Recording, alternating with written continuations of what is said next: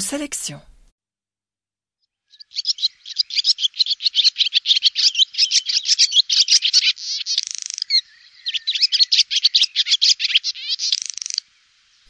Rebonjour et nous voici dans euh, au moment de la sélection du thème du mois et en ce mois d'août euh, bon ils se sont passés euh, énormément des choses. Parfois on choisit des thèmes euh, légers des thèmes sur un, euh, une région un pays un domaine un nom.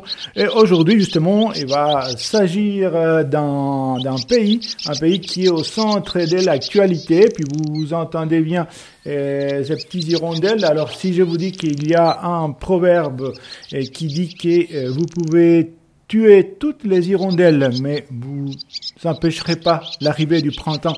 Et si je vous dis que c'est proverbe, c'est un proverbe afghan, alors là, vous saurez qu'il s'agit de l'Afghanistan. D'ailleurs, il y a un roman qui ne sera pas dans cette sélection, mais dont le titre c'est Les hirondelles de Kaboul.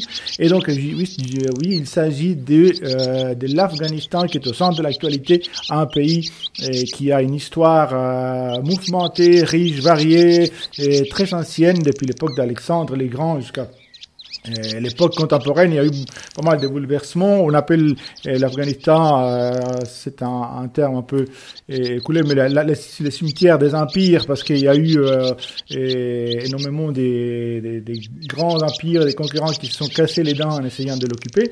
Bref, un pays qui a oscillé depuis la, la grande insouciance des années 70 jusqu'à du XXe siècle, et en passant par des périodes plus traditionnelles jusqu'à bon, c'est qu'on qu'on connaît maintenant l'arrivée des, de ces fondamentalistes, mais un pays aussi qui est euh, un pays des poètes, un pays des, grands, des grands écrivains, des grands auteurs et mystiques depuis euh, depuis euh, l'époque du Moyen Âge. Donc c'est un pays très riche, très varié, et que nous, allons essayer de, de, résumer si si si tant est que s'il est possible, donner au moins un aperçu des de ces pays à travers sept euh, ouvrages, seulement sept titres, qui vont euh, être euh, aussi bien des documentaires que des romans. Pour un petit peu parcourir et les différents styles et les différentes époques et avoir au moins un tout petit aperçu des, de ce pays, de l'Afghanistan et de ces hirondelles qui, espérons-le, continueront à chanter et le printemps reviendra. Voici donc la sélection sur l'Afghanistan. Nous allons commencer euh, comme euh, premier titre de cette euh, petite sélection un livre qui va mettre les contextes, qui va donner, donc ce n'est pas un roman, c'est un documentaire, mais un documentaire très bien fait, de manière très agréable, qui va nous permettre de parcourir l'histoire de l'Afghanistan depuis l'époque, avant notre ère, avant l'âge courant, et jusqu'à il n'y a pas longtemps, donc les livres s'arrêtent de 2016, mais on va voir parfois qu'il y a des cycles, des choses qui se, qui se reproduisent d'une certaine manière. Et, donc c'est, ça raconte un peu, bon, ça essaye de comprendre ce qui se passe en Afghanistan, ce qui s'est passé et depuis l'époque. Bon, Alexandre le Grand qui a parcouru, vous savez qu'il est arrivé jusqu'en Inde, donc il a passé par l'Afghanistan. Là, là il y a des royaumes qui se sont créés. Après, il y a eu la, fameuse Bactriane, l'empire de la Bactriane, et, il y a eu bien sûr le bouddhisme qui s'est installé euh, dans, cette région. Donc, il y a eu euh, pas toujours, il n'y a a pas eu toujours les talibans. Il y a eu des civilisations qui étaient assez ouverte, assez tolérante, euh, surtout dans les grandes villes. Il y avait aussi des différences. Il y avait quand même une culture tribale euh, assez fortement marquée. Mais le livre va nous parler de tout cela. Il va nous parler aussi de l'histoire euh, ancienne, de l'histoire contemporaine, de tout ce qui s'est passé, donc des, affrontements, des invasions, les Anglais, les Russes, et, comment Ensuite, bien sûr, les, talibans, les terroristes, Al-Qaïda, l'invasion américaine, et, et, tous ces processus qui sont un éternel retour en avant et en arrière, les combats bien sûr des, des, des fameux euh, moujahidines euh, de l'Hindoukush et, et, et, bien sûr cette diversité ethnique euh, qui a l'Afghanistan. Et donc là, on va on va parcourir d'une manière euh, très très très agréable et très enrichissante euh, pour notre culture, mais aussi pour notre compréhension de l'actualité, l'histoire de l'Afghanistan. Le livre s'appelle euh, le djihad contre les rêves d'Alexandre en Afghanistan des 330 avant Jésus-Christ à 2016 et l'auteur est Jean-Pierre Perrin. Et bien entendu, les numéros euh, à la BSR et les 34 538. Si la défaite actuelle des armées occidentales en Afghanistan renvoie aux échecs des envahisseurs précédents, elle met également en pièces le rêve eurasien d'Alexandre le Grand. Ce rêve, si beau, perspicace, intemporel, généreux, selon Nicolas Bouvier, et qui bouleversa Malraux. Comment le territoire du Gandhara, où prospéra l'extraordinaire et tolérante civilisation née de la rencontre entre la Grèce et l'Orient, peut-il coïncider avec celui du djihadisme contemporain? Celui-là même qui vit l'apogée des talibans, la montée d'Oussama Ben Laden, la présence des théoriciens de la guerre sainte, ou encore le passage de Mohamed Merah. Pour le comprendre, Jean-Pierre Perrin a parcouru l'Afghanistan dans les pas d'Alexandre le Grand. Il retrace les batailles du conquérant dans les montagnes de l'Hindoukouche, revient sur les échecs militaires de l'URSS et de l'OTAN, tout en évoquant les figures du djihad de Massoud ou le sanglant Akani, qu'il a personnellement rencontré. Comme dans la plupart de ses ouvrages, il fait résonner littérature et souvenirs, histoire et géopolitique, passé et présent. Alors pour notre euh, deuxième livre, là, on va vraiment aller dans un roman d'aventure, d'aventure euh, vraiment avec un souffle épique, riche, ouvert. Et c'est un livre de Joseph Kessel. Joseph Kessel, vous savez, c'est c'est un personnage qui est aussi lui-même un aventurier, voyageur, euh, reporter, et qui a voyagé aussi en Afghanistan. Alors, euh, ce livre qui a été conçu dans les années 50, qui se déroule dans les années 50, dans le nord-ouest de l'Afghanistan, va nous parler euh, des, coutumes d'un peuple qui a ses, coutumes de, de liberté et, en même temps ancestrales, traditionnelles, des des cavaliers, et c'est d'ailleurs le titre du livre, les cavaliers, qui ont des, des, jeux comme les, les, les par exemple, qui ont des, la, fierté, qui ont tout un rapport aussi bien euh, structuré, euh, hiérarchisé, mais avec des valeurs des, des, des aussi d'ouverture et de courage. Et donc là, ça va nous parler de, ces jeux, de, de, de ça va nous parler des différents personnages, chacun est très euh, haut en couleur, et ça va nous donner une autre vision de l'Afghanistan. Donc on est là dans l'ouest de l'Afghanistan un livre qui a qui est parcouru par un souffle et dans lequel il n'y a pas de politique en soi. C'est pas c'est pas un livre politique. Là, c'est un livre roman, roman d'aventure, un livre qui nous fait respirer les grands airs et à grande vitesse avec ses chevaux. Donc, Les Cavaliers de Joseph Kessel, qui est disponible avec le numéro 31493. Kessel a situé en Afghanistan une des aventures les plus belles et les plus féroces qu'il nous ait contées les personnages atteignent une dimension épique. Ouros et sa longue marche au bout de l'enfer, le grand Ourzen, fidèle à sa légende de Chopendoz, toujours victorieux. Moki, le bon Saïs, au destin inversé par la haine et la découverte de la femme. Zéré, qui, dans l'humiliation, efface les souillures d'une misère qui date de l'origine des temps. Et puis l'inoubliable Gardi le conteur centenaire à qui son peuple a donné le plus beau des noms, aïeul de tout le monde. Enfin, Géol, le cheval fou, dont la présence tutélaire et humaine plane sur cette chanson de geste. Ils sont de chair les héros des cavaliers, avec leurs sentiments abrupts et primitifs. Et pourtant, le souffle de la fable et du mythe les anime et nourrit le roman. Bon, pour notre troisième livre de cette sélection, là, on, est toujours dans les romans, mais c'est un roman euh, à suspense, c'est un roman euh, d'espionnage, de suspense, d'aventure aussi, mais qui va se passer déjà dans les années 80, donc les années 80. On est euh, au nord, on est au Panchir, hein, là où se trouvaient les, les, les, commandants Massoud, est dans les années 80. Et le livre, c'est un auteur qui, est, qui, qui, qui nous a habitués à, à ces romans d'espionnage, d'aventure, qui est Ken Follett. Alors Ken Follett, et va écrire ce livre qui s'appelle justement le lion, le du Panchir, dans lequel il y a cette histoire des combats, d'intrigues, de luttes, aussi une histoire d'amour au milieu de tout cela. Et car il y a une jeune fille qui s'appelle Jane, un peu anglaise, c'est pas Jane Birkin, mais ça s'appelle Jane aussi, et, et elle, vit à Paris et elle est un peu déçue parce que euh, son, homme, euh, son ami, elle, va découvrir que, euh, en fait, c'était un agent euh, de la CIA.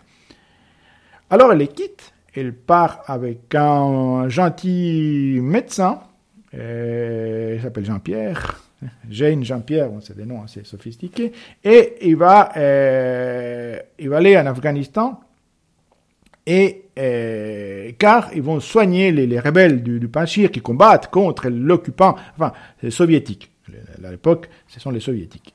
Et donc, euh, Jean-Pierre euh, a, aussi, euh, donc il n'a pas, il a pas, il a pas de chance cette pauvre Jane parce que il n'y a pas que son ancien ami qui a, qui a une double vie. Et il se trouve que Jean-Pierre aussi. Et là, euh, ils vont être là-bas, elle va découvrir des choses, ça va, ça va s'écorcer et au Panchir, et on peut bien l'imaginer, bien entendu. Et euh, il y a et donc dans le Panchir même, il y a des espions, parce qu'il y a les Afghans, il y a les espions de la CIA, mais aussi les espions russes.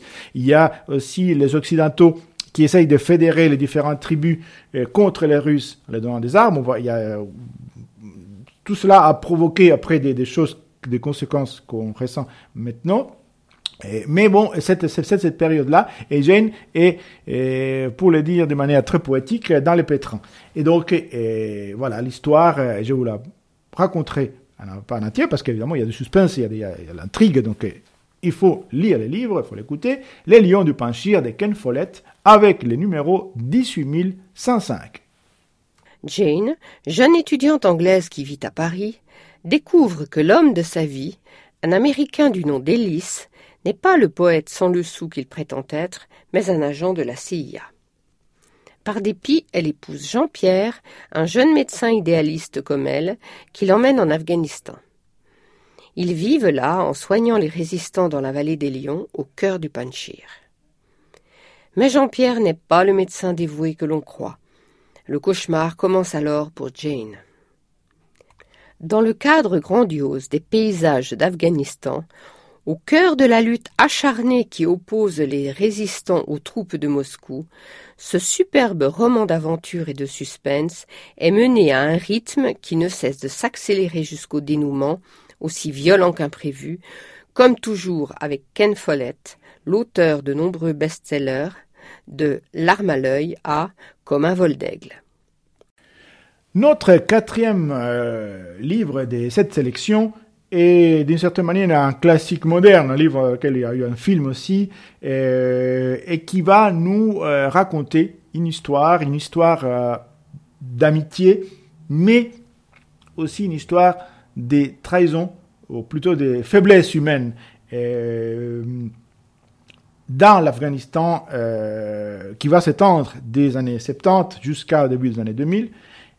C'est un livre donc qui va partir d'une amitié, mais une amitié qui va se dérouler entre deux personnages. Alors, on est, on est aux années, dans les années 70, vous savez que l'Afghanistan, il y a eu une période, alors, quand je dis l'Afghanistan, là, c'est Kaboul, donc c'est les, grandes villes euh, dans lesquelles il y avait un mode de vie un peu à l'occidental, ouvert, et les, les, filles, euh, les femmes se, se promenaient en, mini-jupe, en tout cas sans, sans, voile, pas, en tout cas celles qui voulaient, et ils pouvaient étudier, etc. Et là, on est dans les années 70, et, et il y a deux personnages. Alors, deux personnages qui, euh, qui sont proches, mais qui sont euh, très différents parce qu'ils appartiennent à des groupes différents, euh, des castes ou des, ou ethnies différents. Il y a euh, Amir et, et, Hassan. Alors Amir, il est Pashtun. Pashtun, c'est des, des, des, des ethnies, des groupes les plus euh, puissants. D'ailleurs, les, talibans sont d'origine Pashtun aussi. Et euh, Hassan, qui est Hassara, et Hassara, qui, sont, et, qui, qui est une, euh, un groupe, une caste, une ethnie, qui sont souvent des serviteurs de Pashtun. Alors Amir et Hassan grandissent ensemble, ils sont amis, mais évidemment, ils sont pas, ils n'ont pas le le même statut social. Eh bien, ils grandissent, Amir se distance un peu, le danger, la guerre, les Russes arrivent, etc. Et, Amir, son père, et le père d'Amir, part avec Amir. Hassan reste au pays. Amir va partir aux États-Unis, il va faire des études, et va avoir du succès. Hassan va rester là-bas, et à un moment donné, l'histoire va faire qu'il se succède des choses, et les talibans vont arriver, vont prendre le pouvoir. Et à un moment donné, il y a une situation euh, dans laquelle Amir devra faire un choix et devra, euh, pour une fois, euh, essayer de laver, de compenser sa trahison et d'aider Hassan, son ancien ami d'enfance. C'est un livre très touchant, très beau, qui va nous donner en même temps qui est, un pan de l'histoire de l'Afghanistan du XXe siècle, aussi une analyse psychologique des relations humaines, de l'amitié et, de, parfois la lâcheté qui se cache en, nous et, comment est-ce qu'on peut avoir une certaine rédemption malgré tout. Donc c'est un livre de Khaled Hosseini qui est d'origine afghane et le livre s'appelle Les cerfs-volants les cerfs-volants de Kaboul, parce qu'à Kaboul, il y a eu une, tradition, du moment que les talibans ne sont pas là, qui, euh, fait que les, jeunes, tout le monde euh, euh, commence à, lâcher, à faire voler des cerfs-volants. C'est très beau comme spectacle. Donc les cerfs-volants des volants de Kaboul, avec le numéro 14077. De Kaboul à San Francisco, des années 70 à nos jours, une déchirante histoire d'amitié et de trahison, avec, en arrière-plan, la chronique tourmentée d'un pays dévasté, l'Afghanistan. Bien que frères de lait, Amir et Hassan ont grandi dans des mondes différents. Le premier est le fils d'un riche commerçant, le second est le fils de leur serviteur. Inséparables, liés par une même passion, les deux garçons se vouent une amitié indéfectible. Mais ce lien va se briser à jamais. Alors que sous ses yeux Hassan subit une véritable ignominie, Amir reste pétrifié. Peur, lâcheté, honte. Pris dans une terrible confusion des sentiments, il n'esquissera pas un geste pour sauver son ami. Été 2001. Réfugié depuis plusieurs années aux États-Unis, Amir reçoit un appel du Pakistan. Il existe un moyen de te racheter, lui annonce la voix au téléphone mais ce moyen passe par une plongée au cœur de l'Afghanistan des talibans et de son propre passé. Pour euh, notre cinquième livre euh, de la sélection, je vous ai choisi aussi un roman, un roman euh, d'une autrice qui s'appelle Nadia Hashimi. Et avant cela, je ne sais pas si vous connaissez une, une, fille afghane, mais là, personne qui existe vraiment, s'appelle Nadia Goulam. Et Nadia Goulam, c'est une fille qui, euh, qui a témoigné d'ailleurs dans son beau reportage qui est apparu sur la chaîne Arte, qui, qui habite maintenant en Espagne, mais qui était une, jeune fille à Kaboul à l'époque des talibans. Il a été, elle a été euh, brûlée. Il y a une bombe qui a explosé chez elle quand elle était toute petite. Elle a été soignée par, sa mère parce que c'était affreux l'histoire. Et et, là, elle a perdu son père pour, euh, d'une certaine manière, non seulement euh, aider, à, euh, aider sa famille, de sa mère, mais aussi parce que c'était la seule manière de pouvoir sortir. Elle a dû s'est déguisé en garçon, avec tous les dangers que ça impliquait sur les rayons des talibans. Donc elle a vécu un garçon jusqu'à ce que c'était plus possible et elle a fui elle est arrivée en Espagne. Donc c'est une histoire vraie. Et je vous parle de cela parce que c'est un peu le thème, le sujet du livre, et de ce cinquième, cinquième titre de la sélection qui s'appelle La perle et la coquille. Et donc, dans, euh, on, est, on est à Kaboul, toujours en 2007, donc les talibans sont bien installés, et euh, il y a une jeune fille euh, dont son père, dont le père est engagé un peu dans les, forces des talibans. Euh, manger. Et, mais vraiment, il n'aime pas ça. Il n'aime pas ça. Il y a pas, ne sont pas tous euh, des bons cœurs là, là-dedans et il n'est pas bien. Et Rarima, qui s'appelle, euh, c'est ça le nom de la fille, à un moment donné, elle ne peut pas sortir. Vous savez que dans ces régimes, les femmes n'ont pas le droit de se promener toutes seules. Il faut, faut une autorité masculine qui la, qui la promène. Mais cette là, la fille, à un moment donné, elle décide d'être pendant un moment un garçon. Elle devient Harim, elle se déguise, et elle va pouvoir sortir, elle va découvrir que tout d'un coup, il y a une liberté qui était niée. Donc Harima devient Harim, un peu comme Nadia Goulam et se déguiser un garçon aussi. Elle va sortir. Et puis là, cette histoire va s'enchaîner avec l'histoire d'un d'un ancêtre, d'un aïeul, qui s'appelait Shekiba, qui a aussi lutté pour un peu l'indépendance des femmes. Et, donc ces deux histoires, l'histoire des Rarima et des Shekiba, vont de certaine manière interagir et, vont nous donner une vision déjà de la condition de la femme en Afghanistan et des, envies et des attentes des, jeunes filles et des femmes et des dangers qui courent dans, un certain euh, système. Donc, un très beau livre qui s'appelle La perle et la coquille de Nadia Hashimi, qui nous est présenté avec le numéro 35187. Tu pourras faire des tas de choses que tes sœurs ne seront pas autorisées à faire. On changera ta garde-robe et on te donnera un nouveau prénom. Tu pourras aller à l'épicerie chaque fois qu'on aura besoin de quelque chose, aller à l'école sans avoir peur d'être embêté par les garçons, jouer à des jeux. Qu'est-ce que tu en dis? C'était le paradis? Voilà ce que j'en disais. Kaboul, 2007. Les talibans font la loi.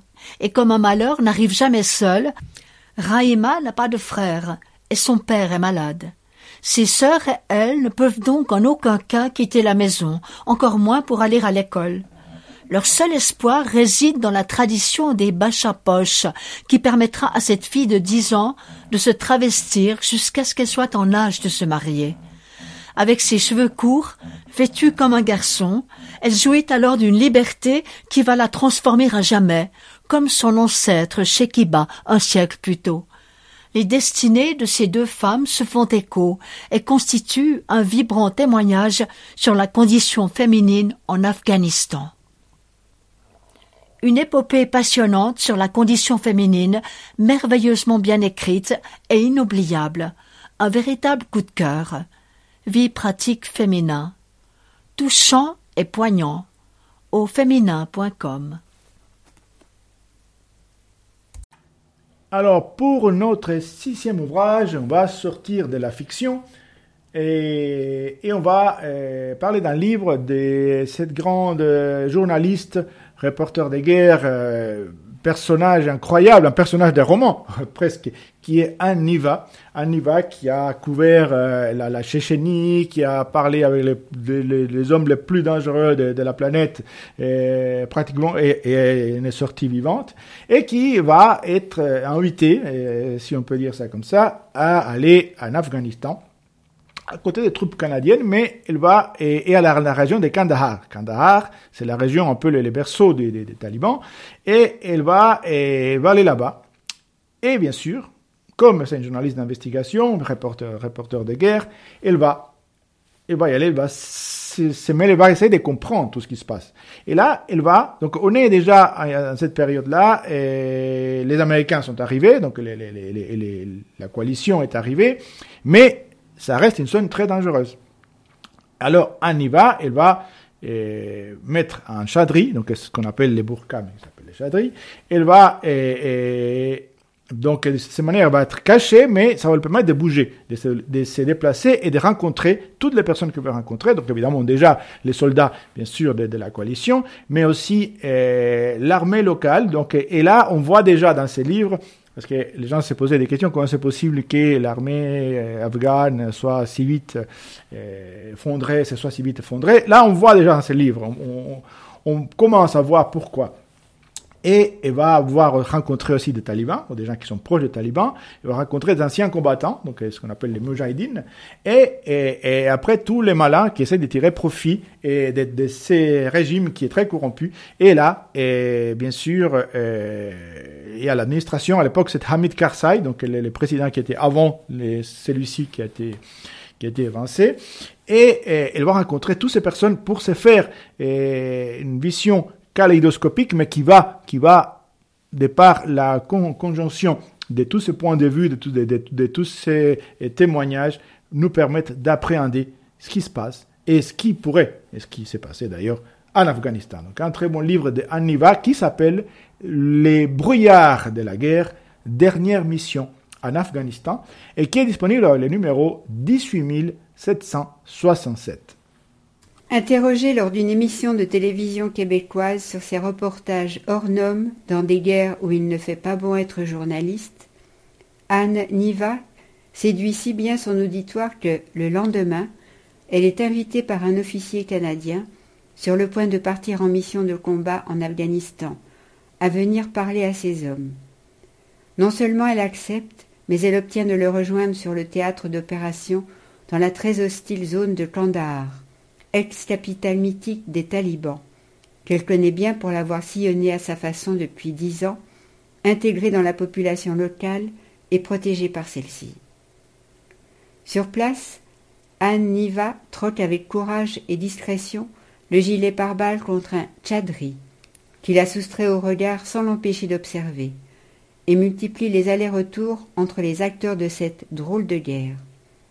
Militaires alliés, armée locale à l'incertaine loyauté, administration hyper corrompue du président Hamid Karzai, sympathisants talibans, ex-moudjahidines, profiteurs de guerre en tout genre, candidats à l'exil, qui lui font partager leur vision du conflit. Grâce à elle, nous nous glissons dans l'envers du décor, loin des images officielles ou convenues. À travers ce double regard unique et troublant, côté militaire et côté population, qui aide enfin à en saisir les rouages et les enjeux, Anne Niva, encore sur le terrain en mai 2011, livre ici un grand document sur l'interminable guerre d'Afghanistan. Le septième et dernier livre de cette sélection, c'est en quelque sorte euh, un hommage, mais c'est aussi un témoignage. Et un militaire français, le général Morillon, qui avait rencontré Massoud et qui lui avait fait venir les, ces fameux euh, moujahidines, ces fameux combattants d'origine tadjik, qui, était dans les, dans les régions de Panchir, justement, en Afghanistan, qui s'est opposé aux talibans qui avait été combattant contre les soviétiques à l'époque, et ensuite, bon, les, les, les, les Moujahidines aussi, c'est complexe parce que c'est pas tout, tout n'est pas noir ou blanc. Mais bon, bref, Massoud était considéré un peu comme le Che Guevara afghan, etc. Et d'ailleurs, son fils est maintenant dans la, dans la résistance euh, actuellement, au moment où l'on parle. Et euh, alors, euh, Morillon avait rencontré Massoud et il lui a dit qu'il allait, s'occuper de, son fils et de son héritage. Et Massoud est mort, comme, on sait, en 2000 ans, euh, et euh, peu avant les 11 septembre.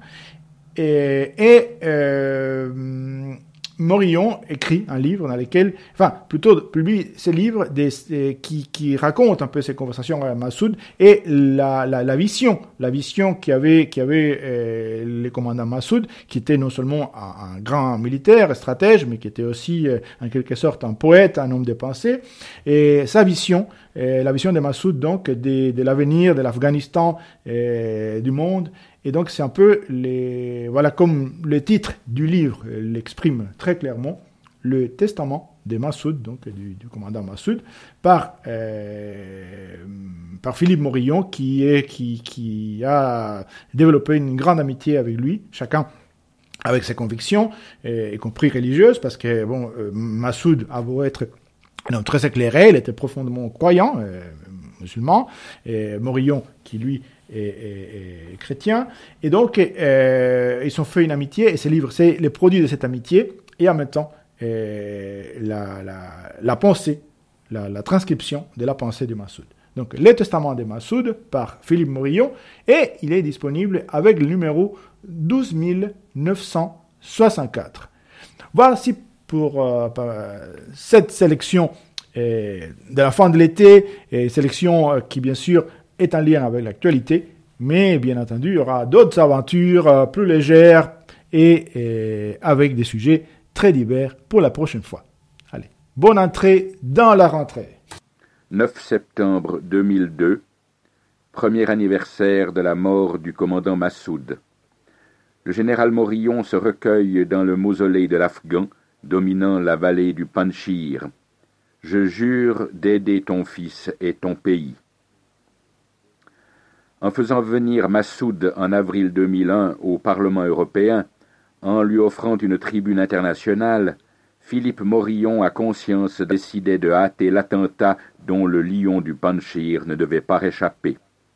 Aussi, la rencontre, le dialogue entre Morillon et Massoud, tous deux profondément croyants, l'un chrétien, l'autre musulman, ne saurait s'achever devant une dalle de pierre.